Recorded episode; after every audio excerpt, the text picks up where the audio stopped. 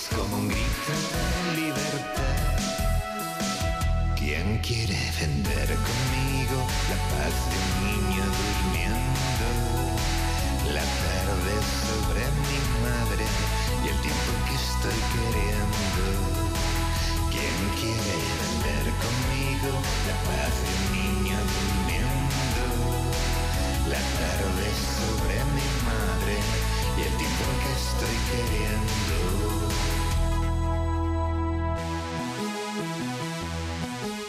Hoy en Cultura.eus recibimos a Garicoitz Gamarra, AK GG Quintanilla. Acaba de publicar el disco Mocematic, que se propone como una traducción libre y personal del universo mocedades. De este trabajo se dice que son unos mocedades tecno y perversos. Bueno, eh, lleva unos cuantos años, eh, unos cuantos trabajos, muchos, eh, en solitario, menos tiempo, después de su aventura y posterior disolución de Ornamento y Delito. Garicoitz es un artista de Baracaldo, afincado en Madrid, es además doctor en filosofía por la Universidad de Deusto, máster en estética e historia del cine por la de Valladolid, ensayista, músico. Garicoitz, ¿qué tal? Arrachaldeón. Arrachaldeón. Urte Berrión. Urte Berrión, todo de acuerdo excepto lo de nacido, lo de, de, Baracaldo. O sea, nací en Baracaldo como todos los de aquí, en Cruces, pero soy de Portugalete. Ah, Vale, es de Portugal. Vale, yo te Sí. iba a preguntar por, por el rap de Baracaldo y demás, no sé por qué te... Vale, bueno, pues lo demás todo correcto. ya sabes que, que la cuna del rap en euskera y tal está en Baracaldo y tal, o sea que bueno. Sí, algo, algo me ha llegado, aunque lo conozco poquito. Oye, ¿qué tal las navidades, por cierto? Antes de, de empezar a hablar de Mocematic, ¿te gustan eh, estas épocas? Sí, mucho. Mucho, la verdad es que mucho. Aparte de ahora que soy Aita, pues la verdad es que las vivo con, con doble ilusión por ganas de ilusionar a, a- a los, a los niños. Me, Mm. me gusta, me gusta. Son épocas también de como de cantar y tal y Claro, cual, ¿no? Las de navidades. cantar mocedades. Eso te iba a decir. ¿Tú crees que, se, que, que en familia, en casas y tal, se, se cantan canciones de, de mocedades? En la mía sí. En la mía sí. Yo, de hecho, he cantado en mi casa. Les he obligado a cantar en los últimos años canciones de mocedades desde que recuperé el cancionero. Y la verdad que estaban un poco cansados de mí en las últimas navidades. Y ahora les has machacado con el disco, vuelta y vuelta. No, ya no, ya les he Ah, dejado vale. descansar. Ya, me he quedado vale. tranquilo, lo he dejado ahí y bueno, que se lo pongan si quieren. Oye, ¿cómo definirías tú a, a Mocedades, no? Desde luego es un grupo icónico, ¿no? ¿Cómo, cómo lo definirías? Yo lo definiría como una institución. Para mí siempre han sido aquí una institución y bueno, como lo recuerdo por, por mi infancia, yo soy de Portugalete y ahí, por ejemplo, tenía algo de contacto con, con gente que sus aitas cantaban en los Barbies, que era un grupo de ahí. Y yo siempre veía que había muchos grupos tipo los Barbies que, que veían que Mocedades eran los que lo habían petado y querían ser como ellos. Entonces eran como los Beatles de aquí. ¿no? Y creo que aparte hacían algo que, que era conjuntar la música coral tradicional de los ochotes, de los orfeones, con, con el pop o la música ligera, y la verdad es que lo consiguieron bastante bien y consiguieron un éxito internacional. O sea, que son los que lo petaron durante los 70 y los 80, para mí son la, la gran institu- institución musical de Bilbao. Mm. Y, eh, tú eres profesor, ¿eh? tus alumnos de, ah, de secundaria y tal conocen a, a Mocedades. No, no, yo creo que no. Bueno, tendré que probar ahora, la verdad es que nunca me ha dado por ponerle.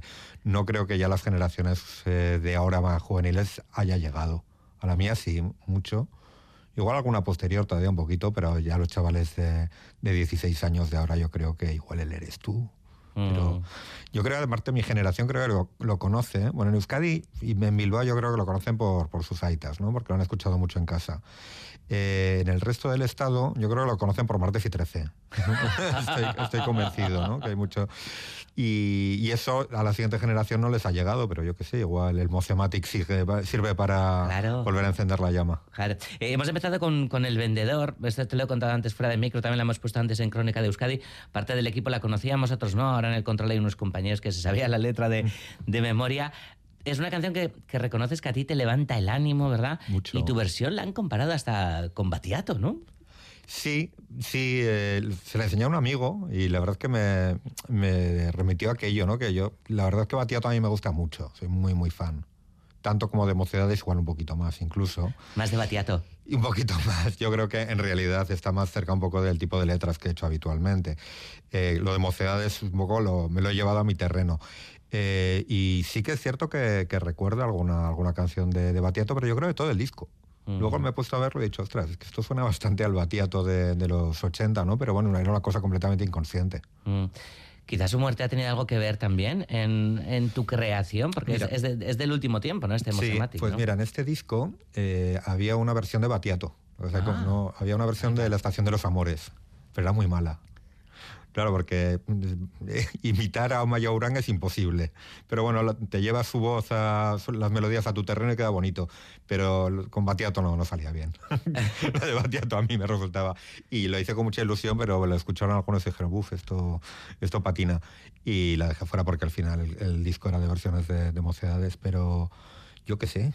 Pues sí, hombre, la verdad es que le he hecho algún homenaje en directo a Batiato últimamente, porque... Mm porque eh, vamos, yo, yo, era muy fan, le vi, creo que en el último concierto que dio en España, en Huesca, en el Pirineo Sur, y daba, dio mucha pena, porque yo, yo, le había visto muchas veces y a pesar de su edad estaba pletórico siempre. Y ahí se veía que se le olvidaban las letras, tenía ahí mm, muchas dudas y de ahí fue caer en picado. Y la verdad que fue un poquito trágico, porque fue un poco de repente, ¿no? Un tío tan vital y de repente desapareció en muy poco tiempo. Mm. Bueno, eh, como, como bien decías, eh, Garicoits, ¿no? Te, te ibas a, tu terreno, las, las canciones de, de, mocedades, las melodías. porque soy incapaz de hacer otra cosa.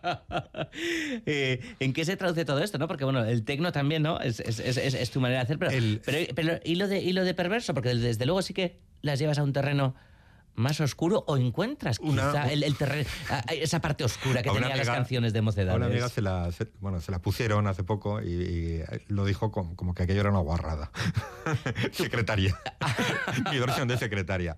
Eh, la forma de cantar grave, un poco arrastrada y tal, y, bueno, todo un poco, un poco frío. Pues, hombre, yo creo que sí que es bueno, pues darle una vuelta de hoja y tal a la calidez aquella de mocedades y colocarlo en otra dimensión. Aunque bueno, es mi, yo no lo entiendo como algo perverso, sino lo entiendo como, como lo que como yo entiendo esas canciones. Mira, lo compararía, esto ya es un poco igual hasta pedante, pero recuerdo la película de las más famosas de David Lynch, Terciopelo Azul, que allí utilizaba bastante la música de, Roy Orbison. ¿no? Y entonces el malo de la película, que es un malo malísimo, en los momentos en los que está inspirado y se dedica a dar palizas a, a la gente, pone Roy Orbison. Y, es pervertir a Roy Orbison, pero, joder, pero mola muchísimo. un, poco, un poco ese descoloque ¿no? de las canciones, aunque yo sinceramente me gustan mucho Mocedades y les tengo mucha admiración, les he visto mucho al consorcio. Estuve en Madrid viendo un homenaje que hicieron a Juan Carlos Calderón, porque yo soy sobre todo muy admirador de, de, los temas de Juan Carlos Calderón, me pareció un compositor y arreglista enorme.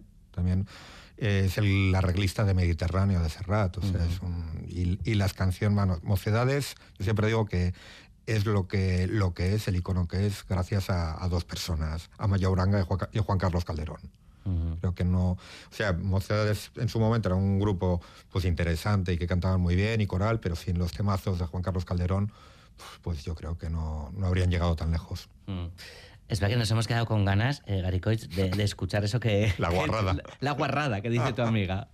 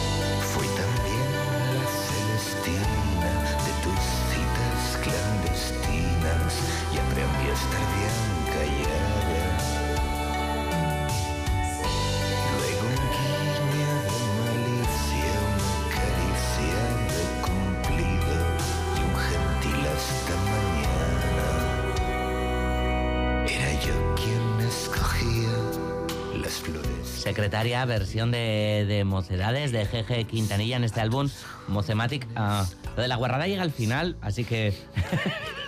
bueno, lo que tu, tu, tu, colega decía y tal, ¿no? Así que bueno, vamos a dejar, ¿no? Ahí el gancho para, para la audiencia. Oye, las voces y todo, ¿te las has hecho tú solito? La verdad es que este disco lo he hecho yo todo solito. Eh, hay coros que están al comienzo de un amigo y de mi chica. O sea, todo doméstico. Los niños, como todavía no consigo que canten, no los he metido, pero...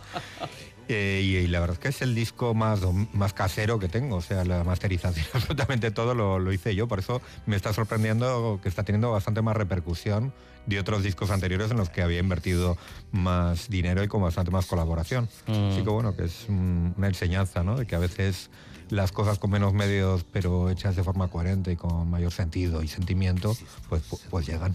Mm, desde luego que sí. Oye, Gary eh, tenemos que pedirte la anécdota de, de tu Iseco, de, de, tu tía, ¿verdad? la Vaco Wilcox. Que me está escuchando. Ah, te está escuchando, qué guay. Pues le mandamos desde aquí un saludo. Iseco Luchi. Iseco Luchi, oye, Musuchu, desde aquí, desde Radio Euskadi. El R5, Juan Pardo y demás, ¿no? Claro, a ver, yo creo que esa es mi, mi entrada al mundo de mocedades lo que escuchaba principalmente de música cuando era niño era a través de, mi seco, de mi tía. Eh, porque era la que tenía el coche y cuando íbamos en el coche, pues a Sestao a San Asensio, que era donde veraneábamos, siempre sonaba música principalmente de Juan Pardo, que ya era muy fan en aquella época, y de Mocedades. Alguna cosa más, pero Mocedades siempre estaba por ahí. Y, bueno, pues eh, esta canción de secretaria Claro, yo en mi mente infantil, mi, mi secretaria de la Balco Wilcox dijo, es ella. Está contando su historia. Y claro, sufría mucho, ¿no? Ante, ante, ante esta historia, ¿no? Que nada tiene que ver con la, con la vida real de, mi seco, pero bueno, ahí en mi mente infantil eso quedaba. Qué bueno. Oye, ¿tú crees que es justo juzgar ahora, ¿no? Las, las letras de, de hace cuatro o cinco, cinco décadas. Hombre, yo creo que hay que juzgarlas con perspectiva. Mm, no sé, eh, se podría tener un debate sobre esto, pero canciones como Secretaria a mí me parecen que se pueden calificar de feministas de su época. Desde luego desde nuestra perspectiva, ¿no? Pero, digamos, por lo menos mostrar, digamos, eh, esas figuras oprimidas mm, desde la óptica donde la protagonista es la secretaria, o Tómame o déjame, donde es la mujer engañada, y la muestra con esa dignidad y esa fuerza, yo creo que, que en el contexto son feministas. Hoy no, porque claro, ya estamos en, una, en un contexto distinto, ¿no? Aunque se repiten, digamos, estas situaciones de, machismo, no es lo más generalizado y es como convertir a la mujer en una figura de, de antaño, ¿no? Pero cuando esto era así, sí, sí, o sea, es que me parece que eh, hay que ponerse en contexto. Mm.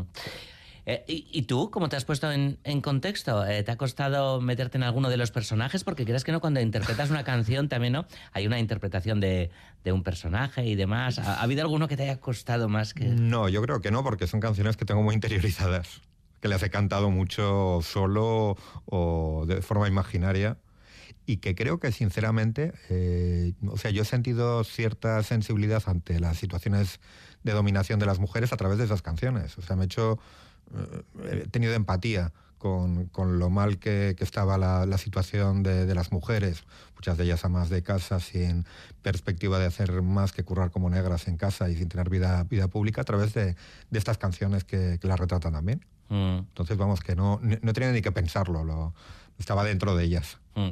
Oye, eh, Gary Coitz, eh, ¿y tus canciones cómo crees que sean juzgadas eh, algún día en el futuro, no? No sé, temas como cuaresma y demás. Pues yo qué sé, espero que bien. no te puedo decir. Creo que soy el menos adecuado. Eh, en el presente, pues hombre, tengo mis, mis seguidores que, que me quieren mucho, que es un grupo minoritario. Eh, pero uf, no, te, no te puedo decir, es una pregunta dificilísima. dificilísima.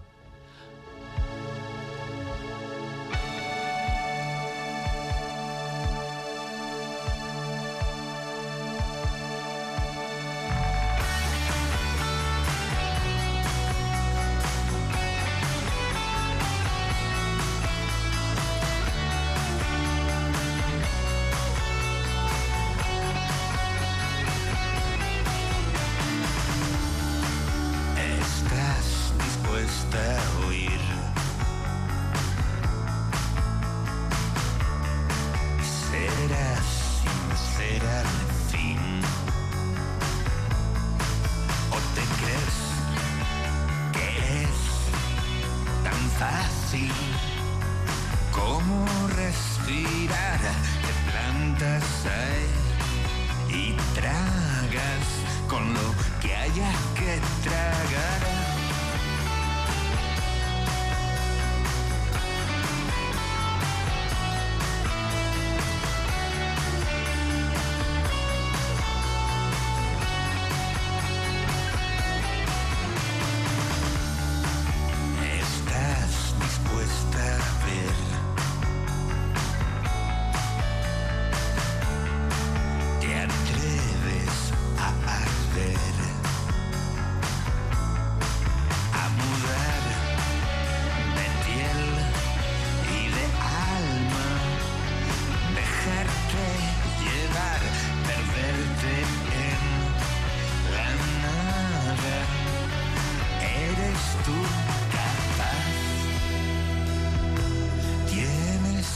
Jeje Quintanilla, esta tarde en cultura.eus estamos escuchando ahora Cuaresma, uno de tus EPs. Tu primer eh, trabajo en solitario fue Oscuros Presagios. Ah, bueno, después eh, vino Podemita, también un disco político total.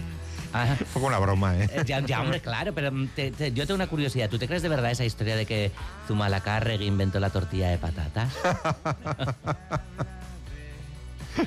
No, la verdad es que no, no- creo que no la conocía siquiera. Ah, vale, bueno, hay, hay una versión que dice, no, lo decimos, claro, porque Zumalacárregui no, parece que tienes cierta obsesión con, con el carlismo, permítemelo, Garicoich. Bueno, puede ser, no lo sé. La verdad es que, eh, a ver, hubo una época en que me, me eh, interesó o me, o me obsesionó por lo marciano, que me, que me resultaba, digamos, que una ideología del siglo XIX tuviera supervivencia y, al final acabase integrado en Izquierda Unida. Era como decir, a ver, como unos tíos eh, tradicionalistas eh, que defendían a un rey absolutista, eh, al final acaban integrados en Izquierda Unida en los años 80. ¿no? Claro, es que es una historia fascinante de las vueltas que dio todo aquello, ¿no? Pero bueno, sería para hacer un programa de historia política. Mm.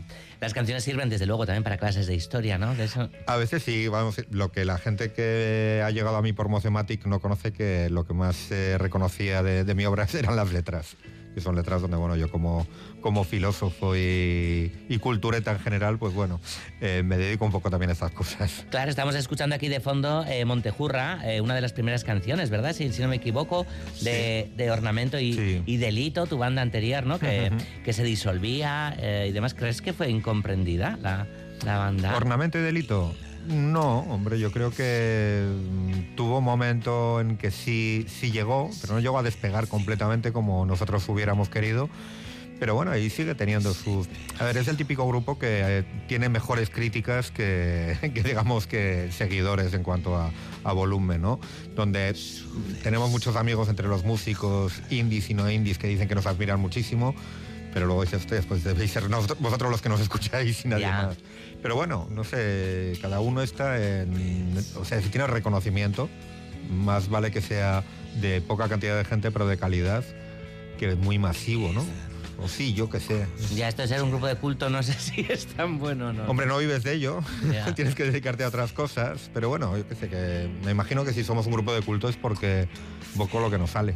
Mm, Montejurra.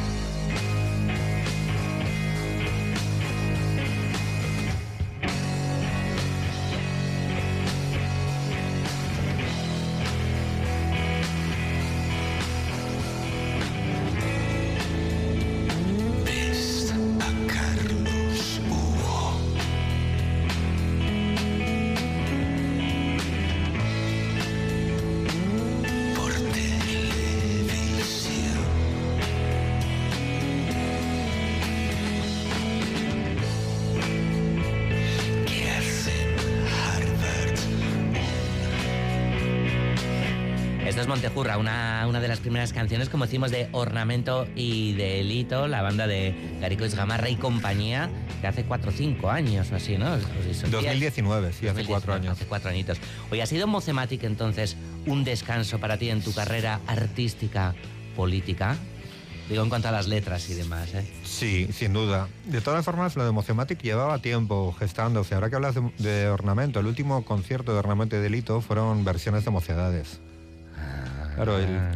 esto- Vale, lo de mocedades venía de lejos entonces. En, en mi caso de muy lejos, pero se materializó en un concierto que dimos en La Arriaga, además, con otras bandas, en el ciclo de Isareta Star. Ajá. Eh, bueno, nos llamó un día Javier Corral, Ye- eh, Jerry, El que gran que- Jerry, sí. que lo organiza, y nos preguntó, oye, ¿a quién queréis versionar? Que quiero que toquéis en el ciclo este. Dijo, pues alguna banda vasca que nos guste, y dijo, vamos a tocar las narices, mocedades. Dijo, venga, vale. Y la cosa fue creciendo y al final acabamos en el Arriaga haciendo versiones. Lo que ocurre es que las cantaba la bien querida. Ajá. Cosa que a mí me fastidió bastante. Yo quería cantarlas yo. Y de ahí que hagas.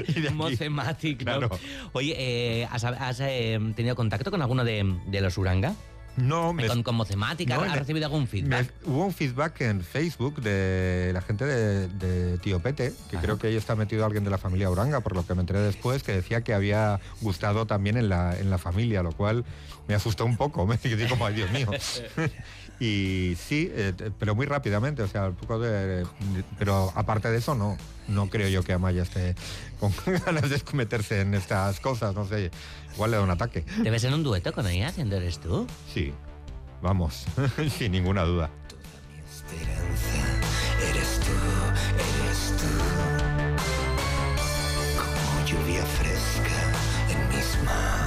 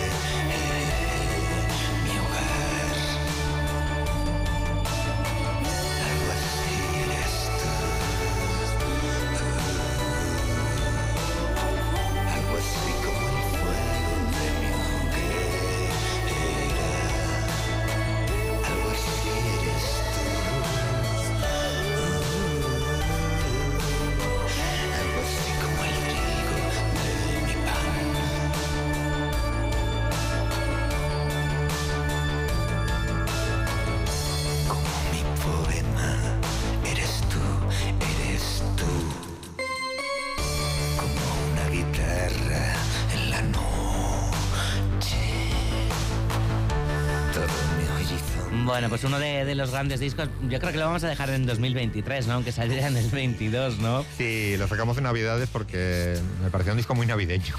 Lo es, lo es. Luego la gente de, de la radio de los medios siempre dice, pero no, esto no lo puedes sacar tan tarde, que no entra en las listas. Estoy por encima de eso. Oye, vamos a ver en directo las canciones de, de Mocematic. Pues depende de, de quién me lo pida. Así yo por propia iniciativa de montar un concierto sin más, ¿no? Pero si, si llaman a mi puerta, yo estoy esperando. Ajá. Oye, Mocedades anuncian eh, 50 años después que el lunes, este lunes 9 de enero, van a, hacer- va a sacar su nueva versión de, del Eres tú en el nuevo Teatro Alcalá de Madrid. La canción compuesta por eh, Juan Carlos Calderón. Bueno, eh, la canción, por cierto, mejor puntuada, ¿no? En Eurovisión para, para España. Que no ganó, pero... No, pero bueno, no sé, claro, ¿qué lío con Mocedades? El consorcio, eso, eso te ha afectado a ti de, de alguna Yo manera. es que sigo a Maya Uranga, entonces ella está en el consorcio y las otras mocedades, pues bueno, mocedades se acaba cuando se va Maya Uranga para mí, pero bueno, es una cosa de, de fan. Mm.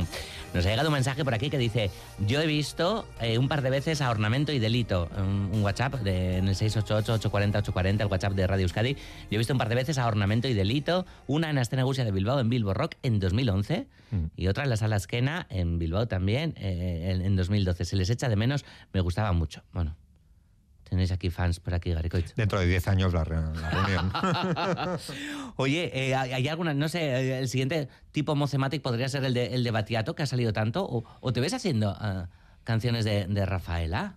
De Rafaela Carrano, en absoluto. ¿No te gusta Rafaela? Sí, pero no me veo haciendo versiones de ella. No. La relación con mocedades es bastante más íntima. Yo qué sé, ¿no? Eh, de Rafael en todo caso. Ah, Oye, eh, Portadón, ¿no? El que, el que te han hecho en Novak, Sí, sí, sí, sí, los de Novak la verdad que fueron ellos los que me hicieron sacar este disco, yo no lo tenía muy claro, pero me, me mandaron esa portada, me entró un ataque de risa que no pude con él y dije, adelante, adelante, esto tiene que salir aunque sea por la portada. Que es. ¿En qué formato sale? Porque claro, en digital, ¿no? Ah, En Eh, Spotify se está reproduciendo a tope, a tope, a tope, ¿no? Está en digital únicamente. En digital Sí. únicamente, ¿verdad? Físicamente no sé si la llegaremos a sacar. Si hay demanda, sí, pero en principio no. Mm, Pues huele a que sí, Garicoit. Pues. pues que, que ruede. Que ruede, que ruede. Pues ha sido un placer tenerte aquí, Garicoit, eh, eh, Gamarra, acá GG Quintanilla. Te esperamos muy pronto, te deseamos muchísimo éxito con este Mocematic. Es que recasco, Galder. que, que lo estás teniendo al parecer. Nos vamos con Tómame o Déjame, que es otro de, de los temazos de, del disco también. Y, y- de mocedades. Queríamos ponerle llamaba loca también, que es de Perales, que mucha gente quizá tampoco lo sepa. Es muy loca la versión, además, ¿no? No- Sí, sí, sí. Bueno, eh, pero es larga, entonces yo creo que es mejor que la gente la escuche íntegramente en Spotify, en YouTube, en cualquier plataforma. Está en todas, si no me equivoco. Y bueno, y que lo, lo disfrutéis y que los amantes de mocedades no se sientan ofendidos, sino divertidos por las versiones. Que así sea, Garicoitz, es que recasco. Agur, bihar arte guzti hoy.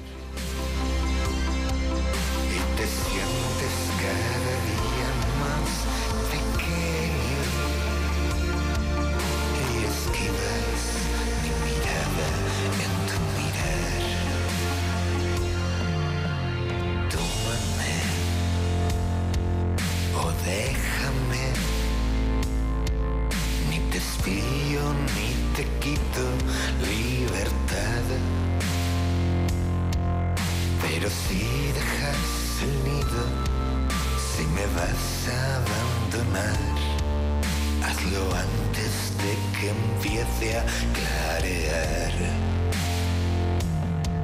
Tú me admiras porque callo y miro al cielo,